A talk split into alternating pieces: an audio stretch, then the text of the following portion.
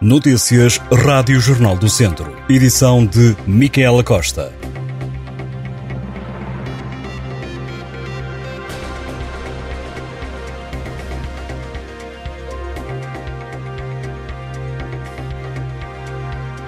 Devido às baixas temperaturas, o distrito de Viseu está sob aviso amarelo, pelo menos até terça-feira.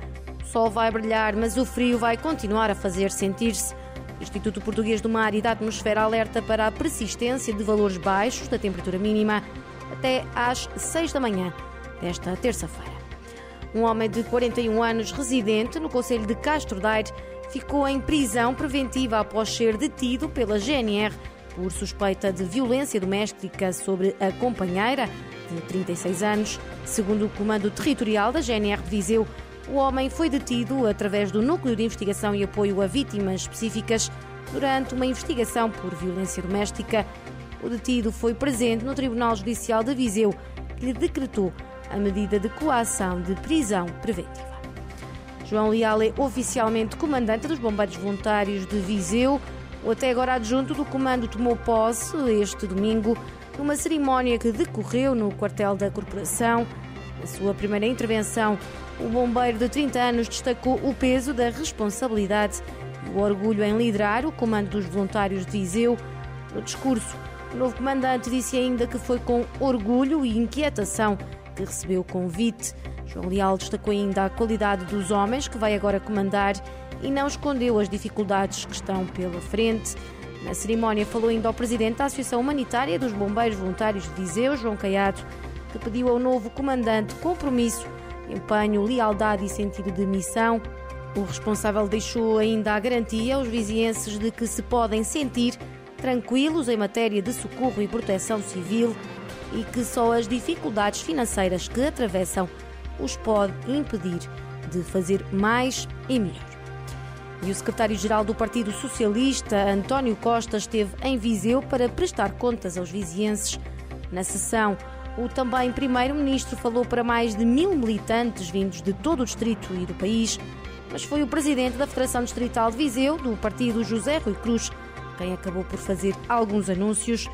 Uma das novidades foi na área da saúde, com a abertura de um serviço já no próximo mês. Apesar de nunca o ter mencionado, deverá tratar-se do Serviço de Urgências do Centro Hospitalar Tondela Viseu, que está em obras há vários meses. Na área da saúde, José Rui Cruz aproveitou ainda para falar do Centro Ambulatório de Radioterapia. Anunciou um centro de convalescença com 20 camas no Hospital de Tondela e ainda no Serviço de Psiquiatria que nascerá num novo edifício de 7 milhões de euros.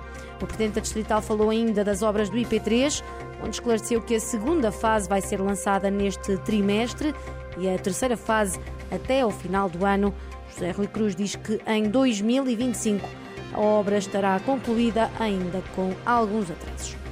O deputado por Viseu, na Assembleia da República, João Azevedo, também discursou e aproveitou para destacar a presença das mais de mil pessoas, garantido que é um sinal de que o partido não está numa fase descendente.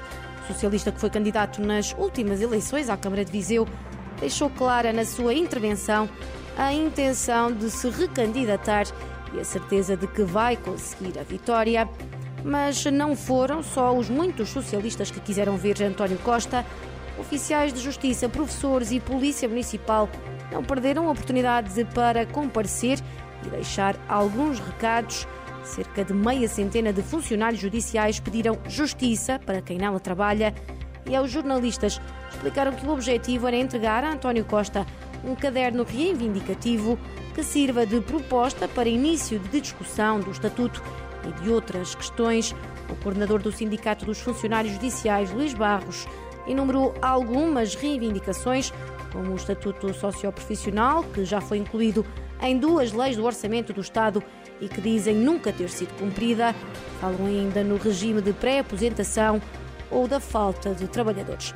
O caderno acabou por ser entregue, mas antes da chegada de António Costa e a José Rui Cruz, presidente da Federação Distrital de Viseu, do PS, que garantiu que o fará chegar a quem de direito. Muito perto dos oficiais de justiça, juntou-se de forma espontânea um grupo com mais de 30 professores. Uma das docentes explicou que se juntaram para tentar falar com o Primeiro-Ministro e garantiram que não querem arrastar a luta dos professores, mas sim negociar. Também a Polícia Municipal se fez ouvir, ou no caso fez-se ler, num gradeamento por onde o secretário-geral do PS teve que passar de carro, estava uma tarja onde podia ler-se Polícia Municipal, a única polícia a ganhar o ordenado. No desporto, um golo de Ruben Fonseca permitiu ao Tondela vencer na recepção nacional por uma bola a zero em jogo da jornada 18 da Segunda Liga Portuguesa de Futebol. Ruben Fonseca, aos 85 minutos, deu a quinta vitória ao Tondela no campeonato, a terceira em casa. Com este resultado, o Tondela fica com 26 pontos e sobe ao sétimo lugar. A tabela é liderada pelo Moreirense com 43 pontos. E amanhã o Académico de Viseu vai poder jogar com o Benfica B no Fontelo. A Liga Portuguesa de Futebol Profissional levantou a interdição sobre a utilização do relevado. A decisão foi tomada após uma vistoria por parte dos técnicos da Liga, que atribuíram nota 3, a mínima que garante condições para receber o jogo de amanhã. Ainda assim, o Académico de Viseu está impedido de o utilizar para treinos até dia 12 de fevereiro, data em que receberá o Farense em jogo da jornada 20. O estádio do Fontelo será ainda palco do jogo dos quartos de final da Taça de Portugal, com a recepção ao Futebol Clube do Porto, sendo que esse é um jogo sob a alçada da Federação Portuguesa de Futebol, entidade que organiza a competição e que deverá dizer se pode ou não jogar-se no Fontelo para a Taça de Portugal.